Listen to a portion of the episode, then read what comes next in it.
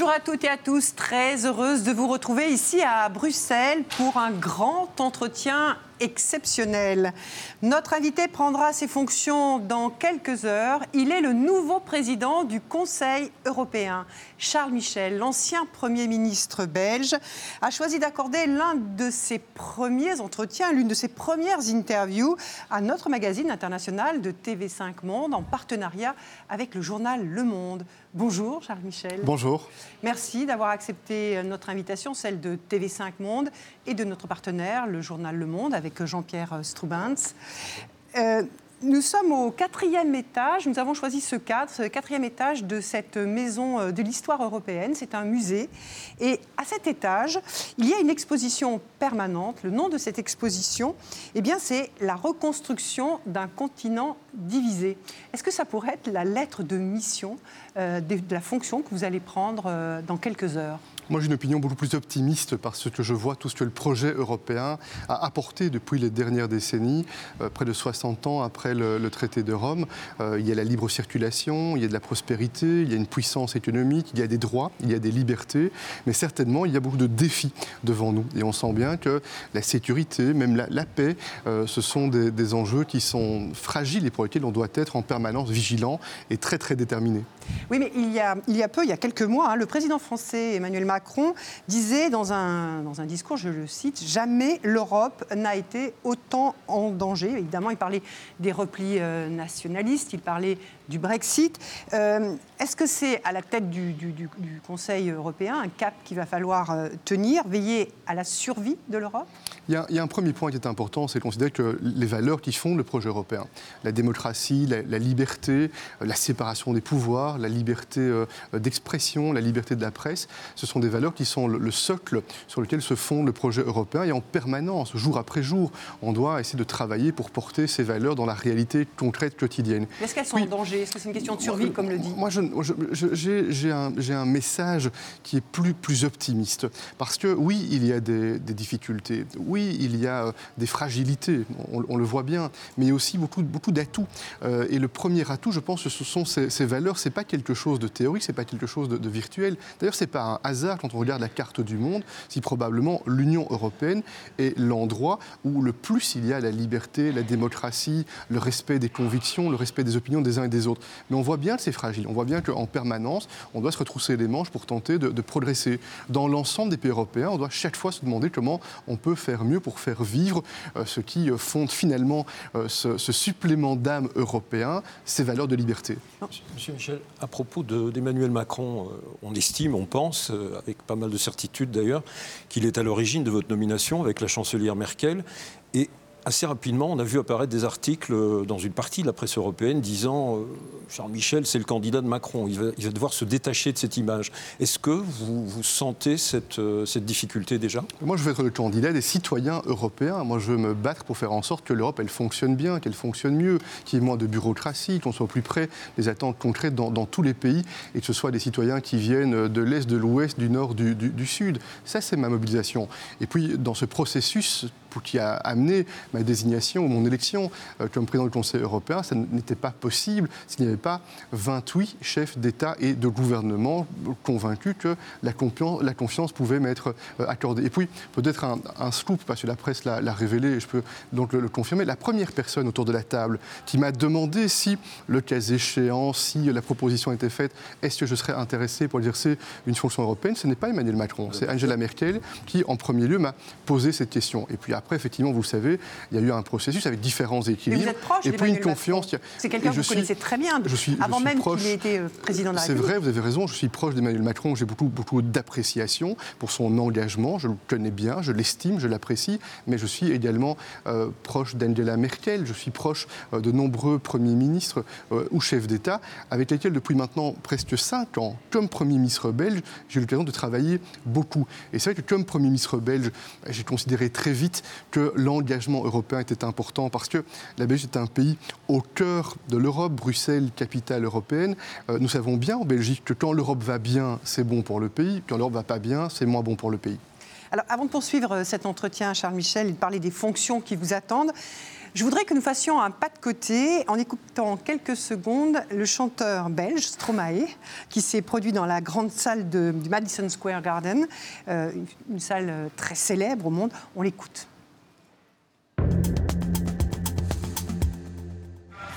Vous les hommes êtes tous les mêmes, macho métier, bande de mauvais infidèles. Si prévisible, non je ne suis pas certaine que tu mérites avec la chance qu'on vous aime. Dis-moi merci, rendez-vous, rendez-vous, rendez-vous au prochain élément. Rendez-vous, rendez-vous, rendez-vous sur mon prochain pom, pom,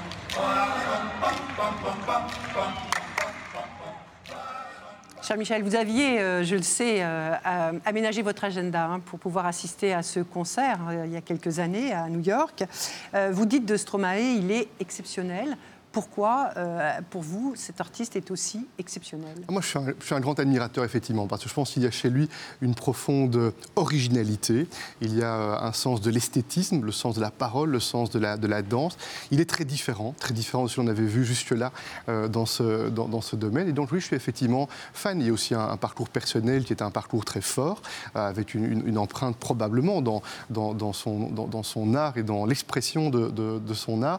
Et je crois aussi, sur le plan européen, que euh, ce projet européen, c'est pas simplement euh, un projet économique, c'est pas simplement un marché, ce ne sont pas des questions de libre circulation des biens et des marchandises, c'est davantage que cela. Il y a la dimension de communauté, et en cela, les différentes diversités européennes sont, de mon point de vue, des forces. C'est ça qui forge aussi le projet européen, et ça apparaît aussi dans la dimension culturelle. Moi, je suis très partisan par exemple, de ce que demain, après-demain, on puisse élargir ce beau projet euh, Erasmus qui rassemble des étudiants euh, aux artistes, par exemple. Permet Vous avez fait Erasmus à Amsterdam, d'ailleurs. Effectivement, je garde un excellent, un excellent souvenir.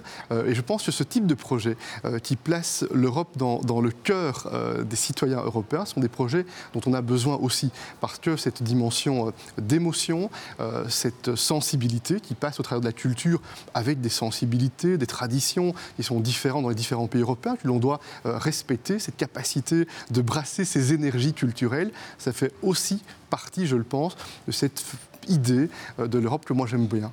Alors, avant de poursuivre cet entretien, nous allons revenir euh, sur votre parcours, Charles Michel. C'est un focus qui est signé Sébastien Duhamel et Marco Mormil.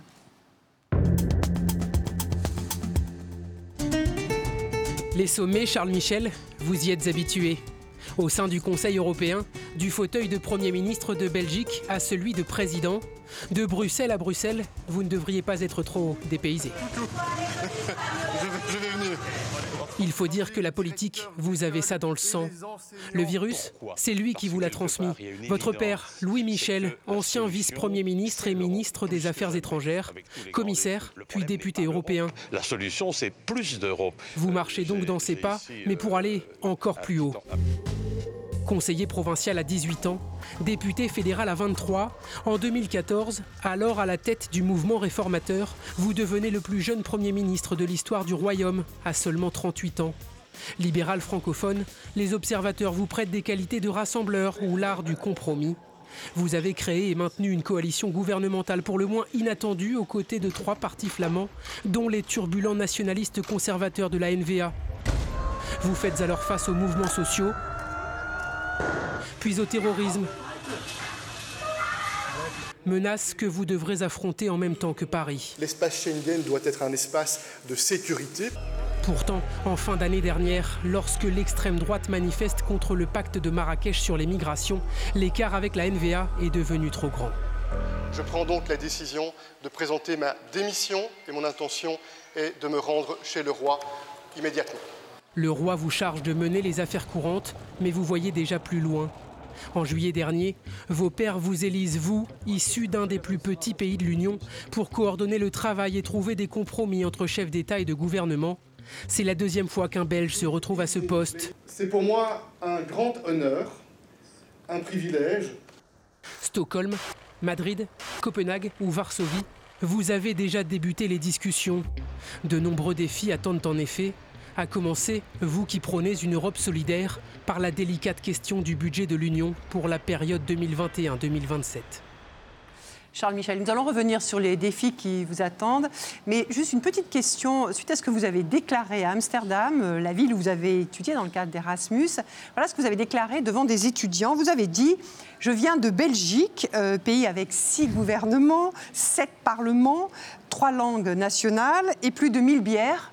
L'Europe, c'est huit groupes politiques au Parlement européen, 24 langues officielles et 50 000 marques de bière. Je devrais me sentir à l'aise dans mon nouvel emploi. Alors moi, j'ai envie de vous dire, il y a cette expression euh, qui dit, euh, alors même pas peur de prendre le, Conseil européen. Ce qui est certain, en tout cas, c'est que, c'est que l'expérience euh, en Belgique, qui est un, pays avec différentes communautés, avec des débats institutionnels, communautaires, qui traditionnellement ne sont pas de tout repos, est une expérience que je vais tenter d'utiliser de manière, de manière constructive, de manière positive au service du projet européen. Parce que je crois effectivement que pour faire fonctionner ce projet européen, avec euh, les, sensibilités différentes dans les différents pays européens, avec beaucoup de gouvernements qui sont dirigés par des coalitions, avec donc cette euh, euh, difficulté euh, supplémentaire, il est important, je crois, qu'il y ait euh, quelques ingrédients. Le premier ingrédient, c'est travailler pour plus de confiance entre les personnes, entre les leaders et entre les peuples, entre les Parce allez vous populations euh, vous européennes. Vous allez vous retrouver à la tête d'une équipe où il y a un certain nombre d'égaux. hein. Vous êtes avec des présidents français, avec euh, une chancelière allemande, avec euh, des premiers ministres espagnols, portugais. Comment, comment on dirige euh, une équipe, une team de cette euh, nature pour commencer, là où vous parlez d'ego, moi je parle de personnalité, de personnalités qui ont du tempérament, de personnalités qui ont, qui ont des, convictions, et ça doit, faire, ça doit faire la richesse du projet européen. Et je pense qu'avec autour de la table, effectivement, une telle équipe, on doit pouvoir être euh, euh, capable de mobiliser l'intelligence, la créativité pour aller de l'avant et pour dépasser les différences qui peuvent de temps en temps exister sur des sujets extrêmement importants. C'est pour ça que cet élément de confiance est un élément important, bon sens aussi. Je pense que ce que les citoyens européens attendent, c'est peut-être une forme de retour au bon sens, euh, du pragmatisme, euh, faire en sorte que quand un problème se pose, on puisse faire le diagnostic et puis voir comment on résout le problème avec de la bonne volonté. Et c'est vrai dans les différentes questions. Comment stimuler le développement économique, l'emploi, l'innovation, comment relever le défi du changement climatique, comment faire en sorte que l'agenda digital soit au service euh, des populations européennes? On va venir sur tous sur ces ce- sujets-là, on a besoin de bon On sens va à mon venir avis. sur ces dossiers. Comme- Une petite question, Charles Michel. Vous êtes sur trois mandats de président européen, le deuxième belge après Herman Van Rompuy. Est-ce que ça veut dire que ce fameux sens de la plomberie institutionnelle belge est absolument indispensable dans la fonction Ou est-ce que, ça c'est le versant négatif de l'explication, on cherche peut-être le plus petit commun dénominateur et le belge est toujours celui qui se trouve au milieu avec un luxembourgeois accessoirement Ça, c'est une question qu'il faut poser aux, aux- aux- aux 27 autres collègues qui ont décidé de me confier cette, euh, cette responsabilité. Euh, ce, qui est, ce qui est certain, en tout cas, c'est que dans cette responsabilité, dans cette, euh, dans cette fonction, on doit tenter, je crois, euh, de travailler à cette capacité de rapprocher les points de vue. Et donc, il faut parfois être créatif, euh, innovant, accepter aussi peut-être que, euh, comme président du Conseil européen, la maîtrise de l'agenda est, un, est une des responsabilités qui, euh, qui m'incombent et que je dois pouvoir utiliser cela aussi pour apprécier quels sont les bons moments. Je pense qu'il y a euh, des moments où il faut prendre un peu plus de temps, quelques semaines, quelques mois, et puis on doit essayer d'accélérer quand on sent que les esprits sont mûrs ou pratiquement mûrs pour prendre des, des décisions. Et quand on regarde l'histoire de ce projet européen, on voit bien que souvent, c'est quand il y a eu des moments difficiles, avec des obstacles que parfois on pensait infranchissables, que Comme des pas en avant, que des pas en avant, exactement, que des pas en avant euh, ont, été, ont été possibles. Je ne suis pas en train de dire que j'espère qu'il y aura des crises pour aller de l'avant. Je dis simplement que euh, les défis qui sont devant nous, euh, qui sont des défis importants en Europe et à l'extérieur euh, de l'Europe, mais qui ont un impact euh, en Europe, sont des défis d'une nature telle euh, qu'il y a cette nécessité, dans les prochains mois, de montrer très rapidement avec la Commission européenne, avec le Parlement européen, que l'on est capable de décider. Je pense que le pire danger qui nous guette, c'est l'immobilisme. Parce que l'immobilisme, c'est la certitude de régresser, c'est la certitude de reculer. Oui, mais la méthode belge, elle n'a pas toujours fonctionné. On voit bien, on ne va pas parler maintenant peut-être de la Belgique, mais au sein même de votre pays, euh, c'est quand même un pays qui rencontre des difficultés. Vous parlez de, de, justement fuir cette notion d'immobilisme et en Belgique. Il y a eu des périodes très longues sans gouvernement fédéral, etc. Vous n'avez pas réussi à éviter tous les écueils. Hein. Oui, d'abord, je suis très modeste par rapport, par rapport à, l'expérience en Belgique. Je note simplement que durant les, les cinq dernières années, j'ai conduit une coalition, une majorité qui n'était pas simple, avec une capacité de mener des réformes, puisque des décisions, des décisions importantes ont été prises, notamment en matière économique et sociale, avec des résultats en termes notamment de création d'emplois. Quel sera le style, Charles Michel Van Rompuy, c'était l'homme des coulisses. Tusk était un homme qui savait s'affirmer, euh, notamment sur les réseaux sociaux un grand partisan du maintien du Royaume-Uni dans, l'Union européenne, un partisan de l'élargissement. Il s'est fait pas toujours des amis avec ça. Votre style, ce sera entre les deux D'abord, je pense, vous admettrez qu'il y a, il y a des, évolutions et des processus, et probablement le style de Donald Tusk, vous ne l'auriez pas qualifié de la même manière lorsqu'il a pris ses fonctions, ou dans la première année, ou dans la deuxième année. Donc il y a aussi des, des moments, il y a des circonstances qui ne sont pas les, mêmes. Moi, mon, souhait, certainement euh, pendant les, les prochains mois, c'est de travailler euh, de toutes mes forces avec les collègues autour de la table pour que l'on puisse décider, prendre des décisions sur des sujets importants qui ont des impacts pour les gens. Changement climatique, des objectifs clairs. Euh, ça doit être euh, un projet extrêmement mobilisateur pour, pour nous. Euh, idem pour les questions de sécurité, pour les questions de, de, défense. donc je vais tenter dans les prochains mois d'être très très actif, de vraiment travailler sans relâche pour que la confiance entre les pays puisse se développer, puisse grandir et que la conséquence de cela, ce soit cette capacité à prendre des décisions qui mettent euh, l'Europe en avant, qui mettent euh, l'Europe sur les rails. Beaucoup travaillé donc. Et sur la communication, et sur la communication, c'est un point important. Ce que je souhaiterais, et merci d'ailleurs de me donner cette occasion, c'est d'avoir l'occasion de participer à ce travail d'explication sur la valeur ajoutée de l'Europe, sur à quoi ça sert euh, ce projet européen, sur ce que ça change concrètement dans la vie quotidienne des familles partout dans les différents pays européens. Et ce, ce rapprochement entre l'Union européenne, les institutions démocratiques européennes et les citoyens pour moi, ce n'est pas un cliché, ce n'est pas un propos de, routine. Je crois qu'il y a un travail gigantesque. Il y a du travail, oui, comme C'est vrai, il y, a, un travail gigantesque qui doit être réalisé par rapport à cela. Je voudrais pouvoir y participer euh, également. Et je ne m'interdirai pas de parler haut et de parler fort chaque fois que j'aurai le sentiment que ça fait avancer euh, les choses. Mais je ne serai pas euh, quelqu'un qui, parlera fort pour qui parlerait fort pour parler fort. Un propos qui a pu étonner, c'est celui de Jean-Claude Juncker, qui, dans une interview récente au Monde, euh, déclarait que le, poste de président du Conseil, c'était une fonction à mi-temps. Vous avez sans doute vu cette déclaration, ça vous a fait plaisir Ça ah, ça m'a étonné, ça m'a étonné aussi. Euh, j'ai évidemment une grande affection, euh, une grande estime aussi pour Jean-Claude Juncker et, toute sa mobilisation. Mais sur ce sujet-là, ça n'arrive pas souvent. Mais sur ce sujet-là, j'ai une profonde divergence de vue parce que je ressens bien à quel point le Conseil européen, qui est devenu un lieu de pouvoir extrêmement important, compte tenu de l'équipe de personnalités fortes qui siègent autour de la table, est une enceinte où de plus en plus il y a la capacité de d'être euh, un moteur, un moteur utile pour, euh, pour faire avancer l'Europe. Il avait même parlé d'une fusion possible entre la fonction de, la présidente de Commission euh, européenne et du président du Conseil européen. Votre avis sur ça? Peut-être que dans son esprit, c'était lui qui assumait les, les, deux fonctions. ce qui, ce qui, ce qui peut-être est, une, est un raisonnement qui pourrait être, être naturel. Non, aujourd'hui, on a les institutions telles qu'elles existent sur le plan européen, avec la Commission qui a son rôle, qui est un rôle extrêmement important, le Parlement européen qui représente l'ensemble des citoyens européens par cette élection européenne, et puis le Conseil qui euh, rassemble les différents pays dans un cadre intergouvernemental. Euh, je ne suis pas partisan, moi, à, court terme en tout cas, euh, d'une réforme des traités européens. Il faut utiliser les traités tels qu'ils existent et tels qu'ils donnent la capacité d'agir, et on a des capacités d'agir. Et vous savez que le Parlement européen, pour l'instant, réfléchit à une conférence sur le futur de l'Europe, dans le cadre de laquelle, effectivement, le Parlement européen pourrait, avec les citoyens, la société civile européenne, se projeter dans des modes de fonctionnement sur le plan européen peut-être davantage encore euh, efficace. Alors vous venez de parler des défis auxquels sera confrontée l'Europe et auxquels déjà confrontée depuis des années l'Europe. C'est le défi climatique. Euh, pour poursuivre cet entretien, euh, je voudrais que nous prenions quelques secondes pour regarder cet extrait d'un document de Météo France sur l'impact de l'activité humaine sur le climat. On regarde. Les changements observés sont sans précédent. L'atmosphère et les océans se sont réchauffés la couverture de neige et de glace a diminué et le niveau des mers s'est élevé. Les experts du monde entier sont formels. Le réchauffement va s'accentuer dans les prochaines décennies parce que les hommes continueront d'émettre des gaz à effet de serre.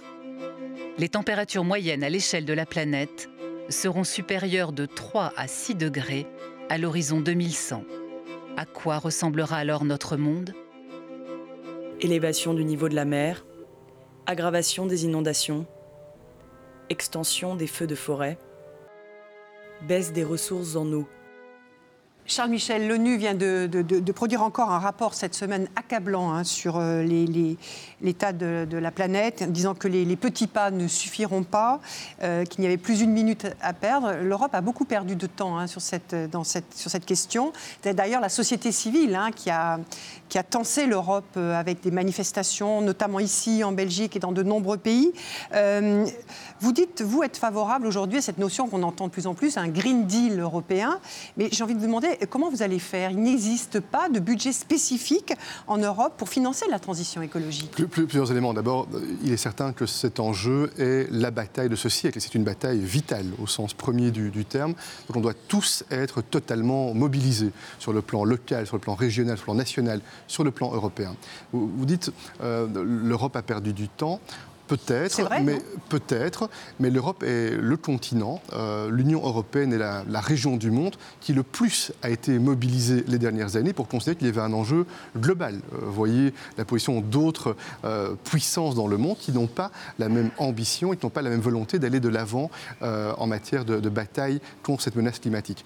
Je crois effectivement que dans les quelques semaines qui viennent, dans les quelques mois qui viennent, après les élections européennes, avec le départ de cette nouvelle Commission européenne, ce nouveau leadership au Conseil européen, nous devons fixer euh, un cap qui doit être un cap, un cap extrêmement ambitieux. Et moi, je suis très partisan, et j'espère qu'on pourra convaincre les différents collègues d'aller vers cette neutralité carbone à l'horizon 2050. Euh, on mais le pas encore. parce que c'est ça le nerf de la guerre, c'est l'argent. On n'y est pas encore, mais je vois qu'on progresse par rapport à cela. Et en quelques mois, de plus en plus de pays rejoignent cette opinion-là, euh, mais certains ont encore un certain nombre de réserves et de doutes au moment où je vous parle. Et le financement va être un élément extrêmement important la Banque européenne d'investissement va avoir un rôle extrêmement important à jouer et il y a une dizaine de jours, des premières décisions extrêmement importantes ont été prises avec une capacité de mobiliser beaucoup d'argent, secteur public, secteur privé, afin de faire en sorte que non seulement quand on développe des projets, on cesse par le financement de soutenir des projets qui sont négatifs du point de cette bataille-là, ce serait déjà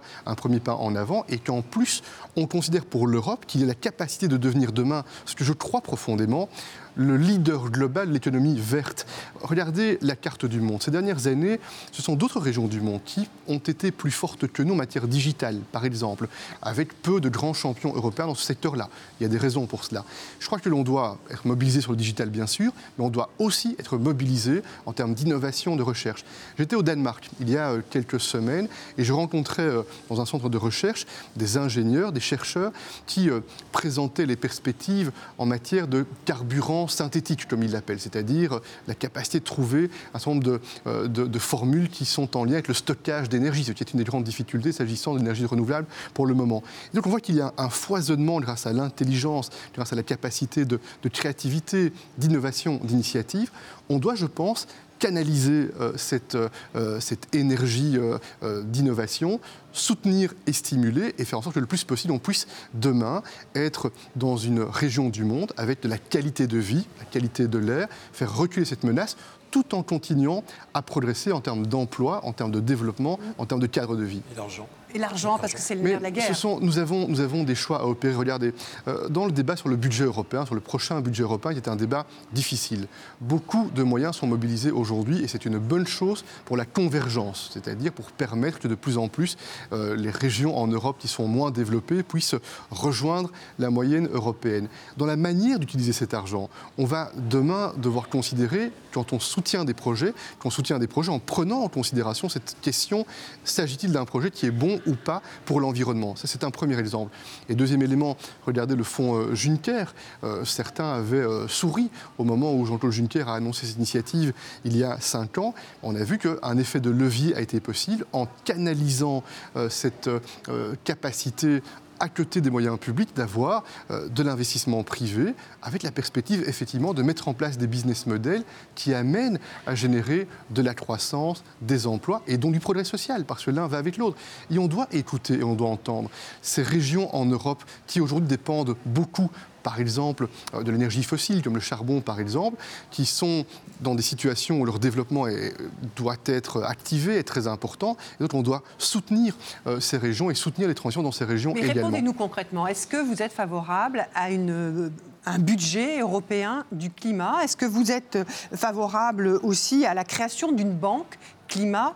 Est-ce que parce qu'il y a quand même ces chiffres, il y a de l'argent qui a été. Euh, je, réponds de façon très, très concrète. Par exemple, euh, dans la, négociation qui euh, démarre et qui va s'accélérer dans les prochaines semaines sur le prochain budget européen, ben, je plaide avec le soutien de beaucoup de collègues pour qu'un pourcentage minimal du budget européen, on parle de 25% pour l'instant du budget européen, soit marqué comme étant positif pour le climat, positif pour faire reculer cette menace, cette menace climatique. Je donne un autre exemple. On parlait du financement.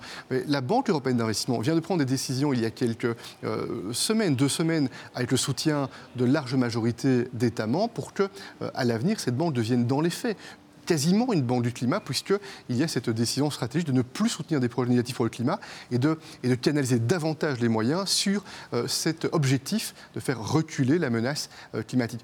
Et il n'y a pas que l'Europe, il n'y a pas que l'argent européen. Il est important que dans les budgets nationaux, que dans les, dans les budgets municipaux, régionaux, il y ait cette conscience. Et je pense que les jeunes générations ont lancé, c'est vrai, ces derniers mois, ces deux, trois dernières années, de façon très forte, un appel à nos consciences. Et notre génération hein, politique ils ont, et ils ont raison. Mais mhm. dans, dans, dans, le, dans, le, même temps, moi, je veux aussi euh, dire que les générations qui nous ont précédés ont joué un rôle clé en Europe pour la paix, pour la prospérité. Mais c'est vrai qu'on le voit bien, le modèle de développement économique, l'amélioration des conditions de vie, a été principalement fondé sur l'exploitation des ressources naturelles dans tous les domaines. Dans le domaine du transport, dans le domaine de la production de, de, de matériaux, de la production euh, d'équipements, dans le domaine énergétique, bien entendu. Dans tous les domaines, nous avons été très dépendants des ressources naturelles, notamment des ressources fossiles. Et on doit aller vers un, nouveau modèle qui protège la planète. On doit donc, par exemple, développer beaucoup l'économie circulaire, qui représente des enjeux de développement, à mon avis, extrêmement importants. Et c'est possible, je le crois, mais ça, c'est un constat, euh, Charles Michel, que beaucoup font. Mais, le problème, c'est les moyens qui sont alloués. Il euh, y, a un député européen qui disait euh, si le climat était une banque, il aurait déjà été sauvé depuis longtemps. Qu'est-ce que vous répondez à ça? Je, ne partage pas ce sens de la, de, de, la, de, la formule. Lorsque je vous, indique que. Pas? Non, pas ce sens de la formule. Je partage euh, l'ambition totale très forte, euh, mais ces formules-là ne font pas réduire d'un gramme de CO2. Euh, par contre, quand des chefs d'État et de gouvernement disent au minimum 25% du budget européen va être orienté sur ce recul à la menace climatique, c'est un changement de paradigme colossal. C'est un projet du même ordre que l'ambition un jour de faire marcher à un homme sur la Lune. Quand on dit on veut inverser à ce point euh, le raisonnement, bah, c'est un peu la révolution copernicienne. Quoi. Et c'est un peu ce qui est en train de se produire pour le moment. Et, on peut évidemment voir euh, tout avec euh, pessimisme, avec défaitisme. Moi, je vois tout avec lucidité. et avec lucidité, je pense qu'on a des atouts et on a une capacité d'être à la hauteur si on décide maintenant, sans tergiverser, que cet objectif est un objectif capital. François faisait allusion à ce, ce rapport de la Cour des comptes européenne, 1000 milliards par an estime-t-elle, pour faire face aux défis climatiques. Ça vous paraît totalement irréaliste ou, faisable malgré tout?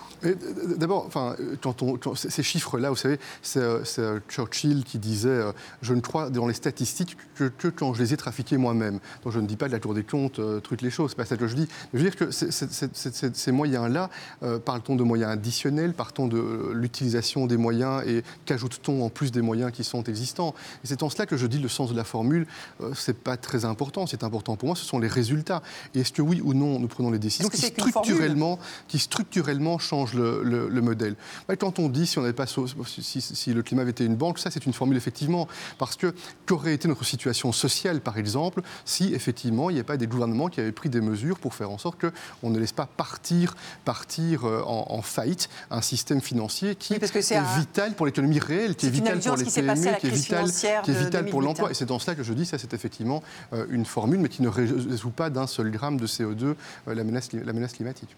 Alors, autre défi en jeu pour l'Europe, c'est la gestion de la question migratoire, euh, Charles Michel. On va écouter quelques secondes votre prédécesseur à la présidence du Conseil euh, européen, Donald Tusk, qui, qui parlait de cette question migratoire. On l'écoute. It has taken les dirigeants européens ont mis bien trop de temps à résoudre la querelle idéologique, consistant à savoir si l'Europe devait rester le lieu le plus ouvert au monde ou si nous devions la transformer en forteresse. C'est pour cela que nous avons tant tardé à prendre des mesures concrètes. y compris l'accord avec la Turquie, le soutien logistique pour la frontière macédonienne et la Bulgarie, et la coopération avec certains pays africains. Heureusement, nous pouvons dire aujourd'hui qu'elles commencent à porter leurs fruits. Charles Michel, cette querelle idéologique euh, entre ceux qui défendent une, Europe ouverte et ceux qui voudraient que cette Europe ressemble à une forteresse, est-ce qu'elle est réglée selon vous? C'est un, résumé qui ne correspond pas à la réalité. Il y a beaucoup plus de nuances en réalité autour de la table parce qu'il n'y a personne qui dit on veut les frontières ouvertes euh, et personne qui dit je veux une forteresse euh, absolue. Mais Donald Tusk a raison.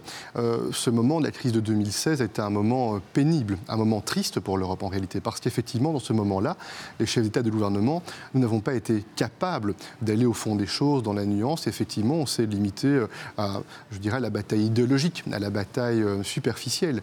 Euh, et c'est un moment, effectivement, où la méfiance entre les pays était très profonde, était, très grande. Et la question maintenant, c'est de savoir si on va pouvoir, dans les mois qui viennent, ce que j'espère, aller de l'avant avec quelques principes sur le fond. Quels sont les objectifs communs que l'on veut Un, je pense effectivement que l'on doit protéger mieux les frontières extérieures de l'Union européenne, les frontières de, de, de l'Italie, la sur les frontières de l'Europe. On doit soutenir ces pays pour protéger mieux ces frontières. C'est un premier point. Et deuxième élément, on doit aussi voir de quelle manière on organise plus de coopération, plus de solidarité en matière d'asile entre les pays européens. Et troisième point, ça me tient fort à cœur, il y a un vrai enjeu avec l'Afrique qui dépasse le cadre des migrations. Les migrations sont un des éléments, mais cette alliance entre l'Europe et l'Afrique, elle est vitale importante, essentielle dans les 10, 15, 20 prochaines années. Parce qu'il y a une démographie en Afrique qui euh, est en croissance, qui est une réalité, ça ne va pas changer dans les prochaines années. Et donc cette nécessité de soutenir le développement de l'Afrique, la stabilité de l'Afrique, d'avoir des partenariats d'égal à égal, respectueux avec euh, nos frères, nos frères et sœurs africains, est un point qui est très important selon moi. Ce partenariat euh, qu'on a évoqué notamment lors d'un sommet à Abidjan, les Africains l'ont assez mal compris ou l'ont même mal pris en disant là, il y a un problème migratoire, on vient nous voir, on nous propose un partenariat. Est-ce que, est que ça a été convaincant euh ce, constat, je le partage. Et lorsque je suis en contact avec des responsables euh, africains, différents pays africains, moi j'entends bien ce message-là. Je pense que dans ce moment-là, les Européens ont manqué de, finesse, ont, manqué euh, d'adresse dans la façon de considérer cette situation. Je pense qu'il y a une très grande attente sur le plan africain d'un partenariat qui mise sur l'attractivité pour le secteur privé, qui mise sur la capacité de soutenir euh, des projets euh, d'infrastructure. Nous sommes, comme Union européenne, en plus des moyens mobilisés par les pays européens sur le plan national, le premier contributeur euh, en Afrique. Les moyens de l'aide au développement européen vers l'Afrique sont extrêmement importants. On doit se demander, me semble-t-il, comment on peut faire en sorte que ces moyens produisent des résultats plus vite, des résultats plus, plus visibles également. Moi, je crois par exemple qu'un des grands problèmes, c'est l'attractivité pour les investissements privés en Afrique, parce que le risque souvent lié à la situation politique est important.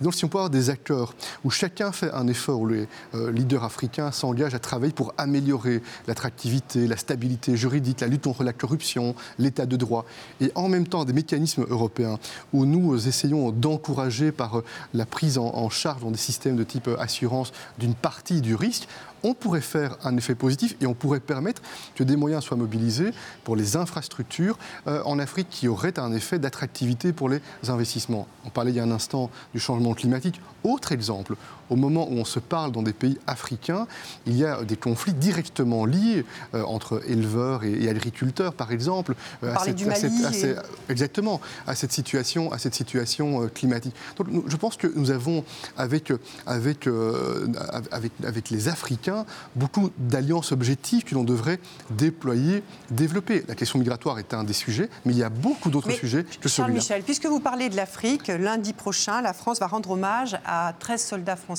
qui sont, euh, qui sont morts euh, au Mali dans le cadre de l'opération euh, Barkhane. Alors on a entendu hein, Ursula von der Leyen, la, présidente élue de la Commission européenne, déclarer que l'engagement des forces françaises au Mali est essentiel pour l'Europe, hein, pour la protection de l'Europe.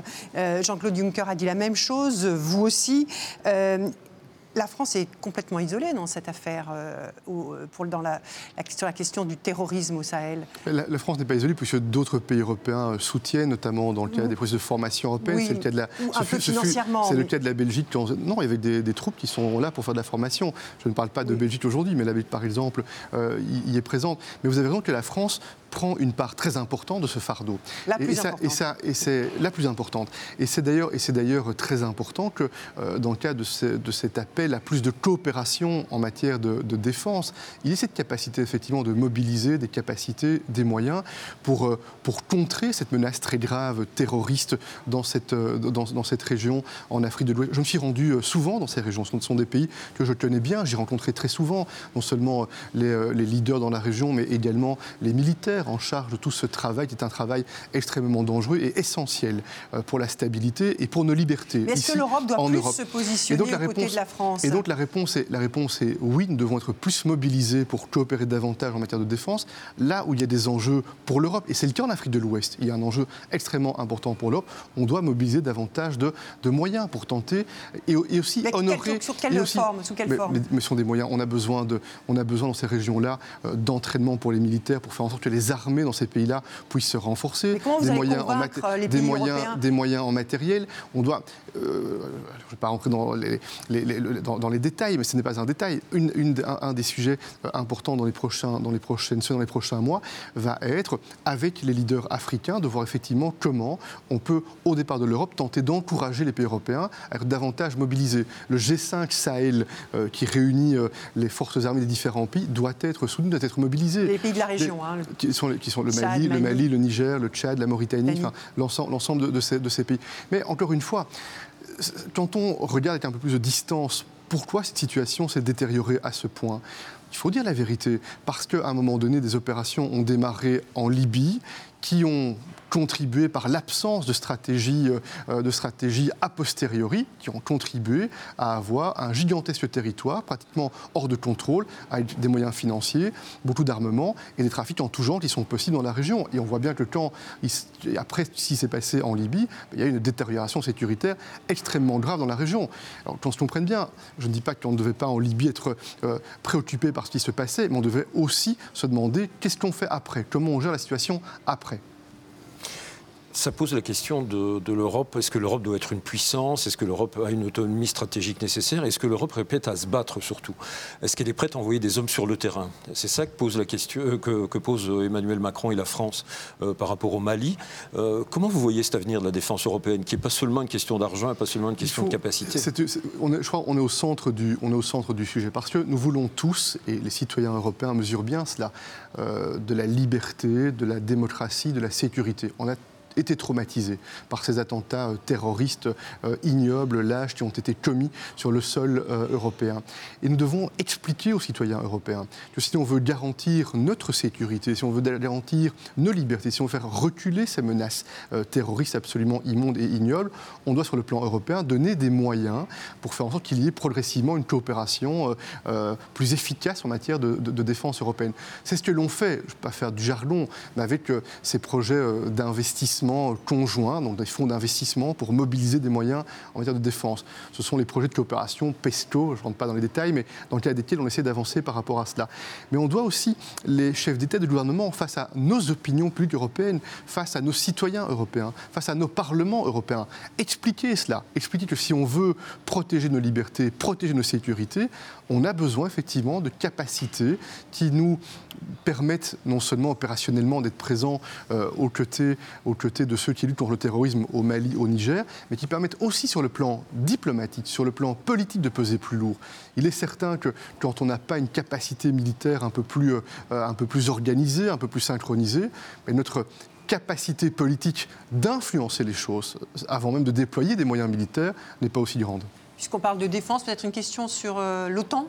Jean-Pierre Oui, est-ce que vous estimez quand même, Emmanuel Macron, que l'OTAN est en état de, mort cérébrale? Est-ce que ce vous partagez son diagnostic Ce n'est pas, pas, une formule que j'aurais utilisée, même si je comprends très bien pour avoir lu l'interview en entier, ce que tout le monde n'a pas fait, euh, peut-être. il a quand je, comprends, dit, hein, je comprends. Euh, c'est vrai, mais il a expliqué pourquoi il le disait. le rôle politique. Son rôle politique. il, a, parfaitement expliqué pourquoi il le disait. En mort cérébrale. Et il est certain que, de mon point de vue, bah, l'OTAN est une organisation extrêmement importante qui a contribué à, la paix et donc à la prospérité pendant des décennies, après euh, deux très graves guerres euh, mondiales. Mais il est vrai aussi, quand on a vu ce qui s'est passé ces derniers temps au niveau de la, de la Syrie, qu'on peut s'interroger sur euh, la manière dont a fonctionné le dialogue entre partenaires au sein, et alliés au sein de, au sein de, de, l'OTAN. Et ça veut donc dire que, après le week-end à Londres, lorsque les leaders, chefs de gouvernement, chefs d'État se retrouveront la semaine prochaine, la, semaine, la, semaine prochaine, bah, il y aura, je pense, un moment de vérité qui est nécessaire. Quelle euh, priorité veut-on donner demain en termes de coopération au sein de, au sein de, l'OTAN Et ce qui est certain de mon point de vue, parce que là je suis très clair, c'est que euh, de mon point de vue, c'est important, c'est de renforcer une capacité de défense européenne à l'intérieur de l'OTAN, au sein de l'OTAN, pour pouvoir être davantage sur un pied euh, d'égalité. Union européenne, Amérique du Nord, à l'intérieur de l'OTAN, et faire en sorte que nos intérêts stratégiques soient pris en considération davantage demain. Vous n'auriez pas utilisé la formule d'Emmanuel de, Macron, donc vous êtes plutôt euh, du côté d'Angela Merkel, qui, elle, s'est opposée à Emmanuel Macron sur cette question en déclarant l'OTAN doit être préservée plus que pendant la guerre froide. Toute, ma, toute, ma, toute, ma, toute ma tâche et ma conviction aussi, c'est faire en sorte de, rapprocher, de rapprocher les points de vue. Et je sais que, euh, même s'ils expriment de manière différente l'un et l'autre, je sais que et Emmanuel Macron et Angela Merkel partagent cette grande conviction. On a besoin d'une Union européenne qui parle plus fort sur le plan international et d'une Union européenne qui puisse réellement faire en sorte que l'on protège notre sécurité. Le problème de l'OTAN, ça pose aussi la question du rapport avec les États-Unis et les États-Unis de Donald Trump en l'occurrence. Comment vous envisagez la, relation avec euh, ce, personnage euh, encombrant, disons? Oui, moi je considère que notre euh, allié, les États-Unis, euh, c'est un pays qui est essentiel pour nous euh, demain après-demain et que donc on doit essayer de nourrir cette alliance et donc de nourrir le dialogue avec le gouvernement qui représente ce pays aujourd'hui. Et ça veut donc dire qu'on doit être dans le parler vrai, on doit être dans la transparence, on doit être dans l'échange d'informations, dans l'échange d'analyses, mais on doit effectivement considérer que notre vocation, c'est une condition très forte que j'ai, l'Union européenne, n'est pas d'être demain la victime collatérale ou le partenaire junior dans le cas d'une nouvelle guerre froide entre les États-Unis et la Chine. Et ça, c'est le danger qui nous guette, je pense, si on n'y prend pas garde, si on ne fait pas attention. C'est que demain, il y a cette grande compétition États-Unis-Chine, on le voit dans le domaine commercial, et si on ne fait pas attention, si on n'est pas un partenaire engagé, euh, actif pour faire entendre notre voix, nos intérêts et nos valeurs, le danger et ce ne sera pas bon pour le monde, ce ne sera pas bon pour la stabilité du monde. Je pense que pour la stabilité du monde, euh, il est important que l'Union européenne parle d'une voix plus forte. Et il y a un paradoxe que vous avez mentionné à juste titre. L'Union européenne aujourd'hui, c'est 500 millions de citoyens, de consommateurs. Ce sont 27 euh, ou 28 euh, démocraties euh, fortes avec des valeurs extrêmement solides. C'est une vision du multilatéralisme qui est très engagée. La conviction que les défis globaux, terrorisme, changement climatique, c'est de manière globale qu'on peut contribuer à les, à les résoudre. Et pourtant, l'Union européenne ne parle pas à la hauteur de sa force, de sa force intrinsèque. Pourquoi? Moi, je ne fais pas le reproche aux autres. C'est notre responsabilité comme Européens, c'est notre rôle et notre responsabilité comme Européens demain de tirer les, les, conclusions de ce constat euh, lucide et de voir comment on peut améliorer une capacité de politique extérieure davantage commune. Et si on regarde à l'Est, alors, euh, euh, comme, au sein de l'Union européenne, il y a beaucoup de pays de l'Est. si on regarde la Russie, sont, euh, comment voyez-vous les relations en tant que président du Conseil européen avec euh, cette autre grande puissance aujourd'hui, qui effraie beaucoup encore certains pays de l'Est? Oui, et je comprends pourquoi certains pays de l'Est sont, inquiets. Ils sont inquiets non seulement parce qu'il y a une histoire pas très lointaine qui les a marqués, qui a marqué les populations de ces pays-là. Je pense aux pays baltes, je pense à la Pologne euh, par exemple. Et je comprends qu'ils soient inquiets parce qu'il y a des, des, attitudes, des comportements de la part de ce pays qui ne sont pas acceptables. C'est pour laquelle des sanctions ont été décidées et c'est pour laquelle il y a cette détermination à considérer que lorsque il y a un non-respect pour l'intégrité d'un territoire, on doit avec fermeté expliquer qu'il y a un monde qui est fondé sur des règles qui doivent être respectées. Et dans le même temps, on voit bien que cette stratégie qui a été décidée à plusieurs reprises par le Conseil européen, euh, sanctions, fermeté, ne pas permettre euh, que tout soit possible, une forme de dialogue pour essayer de convaincre à mettre en œuvre ces accords, notamment les accords de Minsk, qui concernent, qui concernent la situation euh, avec, euh, avec l'Ukraine, euh, que, ce soit, que c'est ça notre boussole, et on doit pouvoir gérer cette relation en travaillant le plus possible pour l'unité européenne, pour faire en sorte que ces pays européens restent, restent unis. Vous êtes partisan du reset proposé par Emmanuel Macron, pardon. Je crois que vous êtes allé d'ailleurs rencontrer Poutine au Kremlin il y a plusieurs mois comme Premier ministre belge, ce qui a peut-être été mal compris par certains. Vous, pensez qu'il faut continuer à dialoguer avec Vladimir Poutine? J'ai effectivement, euh, rencontré le Premier ministre belge longuement, Vladimir Poutine. J'ai rencontré souvent d'ailleurs euh, son Premier ministre euh, Dmitry Medvedev parce que j'ai toujours pensé qu'il était très important de comprendre les opinions, les angles de vue et que ça c'était le premier, pas, la première condition pour tenter de travailler sur des, solutions. je pense qu'on ne, ne peut pas être faible à l'égard de ce pays. On doit être très clair sur les, euh, sur les sanctions tant qu'il n'y a pas un changement de comportement. Donc on doit encourager, plaider fortement pour un changement de, comportement. Et quel est le bon moment, le bon canal pour euh, mener ce, dialogue? Euh, Ça, c'est un débat que l'on doit avoir avec l'ensemble des pays européens pour garder l'unité. Il y aura dans quelques jours en France euh, un dialogue dans ce qu'on appelle le format Normandie entre euh, l'Allemagne, euh, la France, l'Ukraine, la Russie. Il y aura d'ailleurs l'occasion, après cette réunion, de faire un compte-rendu au Conseil européen et ce sera l'occasion d'avoir des discussions stratégiques au Conseil européen sur la manière d'envisager les prochaines étapes. Il y a un partenaire dont on n'a pas parlé jusqu'à présent, y compris à propos de la crise migratoire, c'est la Turquie. Est-ce que ça devient un partenaire trop encombrant pour les Européens, qui envahit le nord de la Syrie, qui installe des missiles russes et qui se livre un chantage permanent sur la migration Comment, comment peut-on continuer à gérer avec le président Erdogan? Il y a, il y a sur, le plan des différents pays européens, sur ce sujet-là, une convergence de vues assez forte.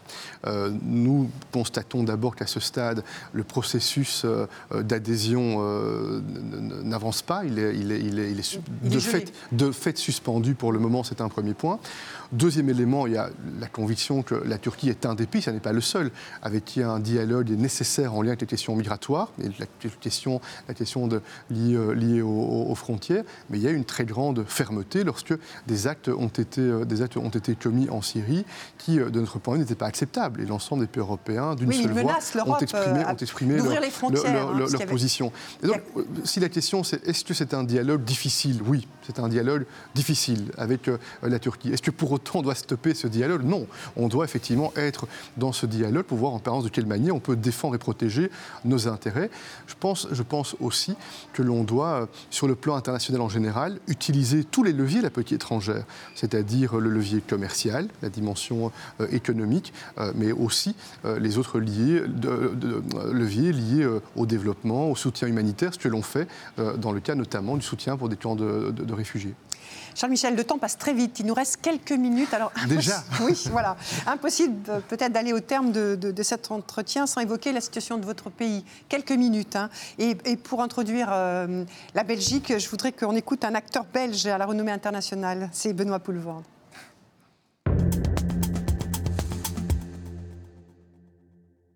Euh, ne soyez pas surpris. Euh, je, par cette pilosité, j'ai décidé, euh, sur l'initiative de, mon camarade, nous avons décidé de ne plus nous raser euh, tant que nous n'aurons pas de gouvernement en Belgique. Voilà. Eh bien, si tous les gens qui, comme nous, se disent qu'il est grand temps que nous ayons un gouvernement et qu'il faut faire un petit effort chacun de sa côté, euh, veulent se joindre à nous, laissez pousser votre barbe, nous saurons que nous sommes tous solidaires d'une Belgique unie et qui s'en sort. Et au poil, une Belgique au poil. Une Belgique au poil. C'est l'idée de mon camarade et de ses amis, et je trouve ça formidable.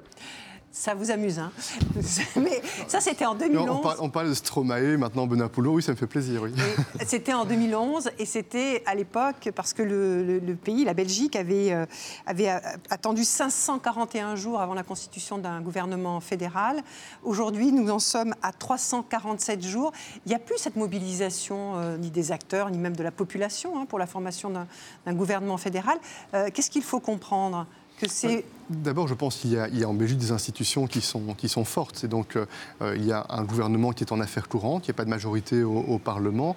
On voit bien que, l'action des services publics et la continuité est garantie. Il n'en reste pas moins, même s'il ne m'appartient pas de m'exprimer beaucoup sur ce débat interne à la Belgique il me semble effectivement qu'il est important que le plus vite possible, une majorité parlementaire puisse soutenir un gouvernement pour euh, mener à bien euh, les, réformes qui sont nécessaires.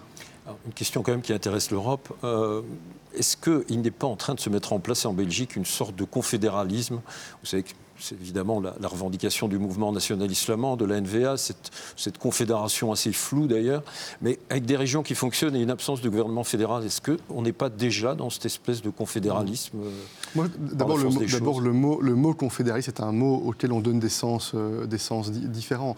Euh, ce qui est certain, en tout cas, de mon point de vue, puisque c'est mon pays dont on parle, c'est un pays qui a un avenir solide. Je crois profondément que ce pays a un avenir solide, parce qu'effectivement, il y a des débats parfois parfois vie sur le plan institutionnel, sur le plan communautaire, pour avoir beaucoup, tout au long des dernières décennies, rencontré euh, des citoyens de tous horizons, euh, flamands, bruxellois, francophones, euh, germanophones. Moi, ce que je vois, c'est que ce qui rassemble tous ces citoyens, c'est l'envie d'un avenir meilleur, c'est l'envie de plus de sécurité oui, mais pour leurs plus pour enfants. ce gouvernement fédéral, ils ne se mobilisent plus. Donc, pour eux, de facto, ce que vient de dire Jean-Pierre, est-ce que la Belgique n'est pas, devenue un, un ce État... ce n'est vraiment pas, ce n'est vraiment pas mon, non, ça n'est pas du tout mon impression, d'autant que, euh, je ne vais pas faire un cours de droit constitutionnel en Belgique, mais sur le plan national, sur le plan, sur le plan national, sur le plan fédéral, il y a des leviers extrêmement importants pour tous les citoyens. Euh, l'essentiel des compétences en matière de fiscalité, en matière d'impôts, sont euh, dans les mains du gouvernement national, du gouvernement fédéral. le marché du travail, le droit du travail est dans les mains de ce gouvernement. La sécurité sociale, le système des pensions. Ça veut dire que ce qui rassemble l'ensemble des Belges au travers du Parlement fédéral et du gouvernement fédéral est, extrêmement solide, extrêmement important. Alors peut-être il nous reste deux minutes. Une question euh, qui, euh, qui, va se poser à la, Belgique et à sa justice, hein, c'est qu'ils vont devoir répondre à, à l'Espagne qui exige l'extradition de l'ancien président euh, catalan, Puigdemont, et de ses amis sur la base d'un nouveau mandat d'arrêt européen. Euh, vous, vous, craignez des tensions sur cette Moi, question Je suis totalement euh, en faveur de la séparation des pouvoirs. Euh, on, est dans un débat de type judiciaire avec une séparation des pouvoirs et le mandat d'arrêt européen ne, ne, ne, fait pas appel à l'intervention du pouvoir politique. et donc le gouvernement n'a pas à se prononcer par rapport à cela. Et ce sont les magistrats espagnols et belges en contact les uns avec les autres dans le cadre de l'état de droit européen, c'est-à-dire ces règles européennes qui gèrent ces questions d'extradition, bah, qui, devront, qui, qui devra fonctionner quand même, vous ne pensez pas qu'une décision négative éventuelle de la justice belge puisse poser des problèmes au président belge du Conseil européen? On sait que l'Espagne n'a pas été très heureuse des décisions antérieures prises par la justice belge. Euh, Monsieur Borrell, votre futur collègue, le haut représentant pour la diplomatie, euh, euh, s'est montré très sceptique notamment. vous n'avez pas un peu peur de, tensions avec l'Espagne? comme, président du, comme président du Conseil européen, je vais évidemment être très très déterminé à faire en sorte que l'état de droit et l'état de droit, c'est la séparation des pouvoirs, soit respecté. Et je suis totalement convaincu que l'ensemble des chefs d'État et de gouvernement autour de la table ben, mesurent bien que cette séparation des pouvoirs, dans le cas notamment du mandat d'arrêt européen, doit être préservée. Il nous reste une minute. Alors peut-être une question sur la langue euh, française. Euh, vous serez un président du, Conseil européen francophone. Vous revendiquez cette étiquette et la défense de la langue française. Euh, mais alors que, l'Europe se prépare au, départ des Britanniques, on sait bien que l'anglais triomphe dans toutes les instances européennes. Alors en tant que président du Conseil européen, est-ce que vous allez prendre des initiatives pour renforcer la présence du français? Nous sommes sur la chaîne de la francophonie. Il y a déjà un premier en quelques secondes. Il y, a, déjà un premier point. Je suis, je suis le premier euh, le premier euh, euh, président, le troisième et le premier francophone à exercer cette, cette fonction. donc effectivement, je suis francophone, ma culture est, francophone comme, comme, on, comme, on, le sait, et je vais surtout essayer de veiller à m'adresser à tout le monde pour être compris, pour être entendu, parfois en français, parfois en anglais. Pas d'initiative particulière pour renforcer le français? Ben, je, pense que dans ma responsabilité, euh, ce que je dois veiller à faire, c'est faire en sorte que l'on s'entende bien, que l'on se comprenne bien en utilisant les différentes langues. Et le français, c'est une des langues qui permet de bien langues. se comprendre. C'est une, une, une, oui, parce qu'il y a euh, beaucoup de langues qui sont utilisées autour de, autour de, la, de la table, mais je, ne doute pas que les pays francophones, il y en a quelques-uns euh, autour de la table, seront aussi attentifs à, à faire valoir leurs préoccupations sur le sujet. Merci beaucoup, Charles Michel. Nous, sommes arrivés au terme de cet entretien. Merci infiniment de nous avoir euh, euh, permis de vous interviewer ici, euh, dans ce musée, dans cette maison de l'histoire européenne, avec le journal Le Monde et Jean-Pierre Stroubans. merci à vous tous pour votre fidélité. Merci à toute l'équipe de la maison de l'histoire européenne pour nous avoir accueillis. La semaine prochaine, International euh, vous propose un nouveau rendez-vous à Paris et c'est Dominique Larèche qui conduira un nouveau grand entretien d'International. À très bientôt.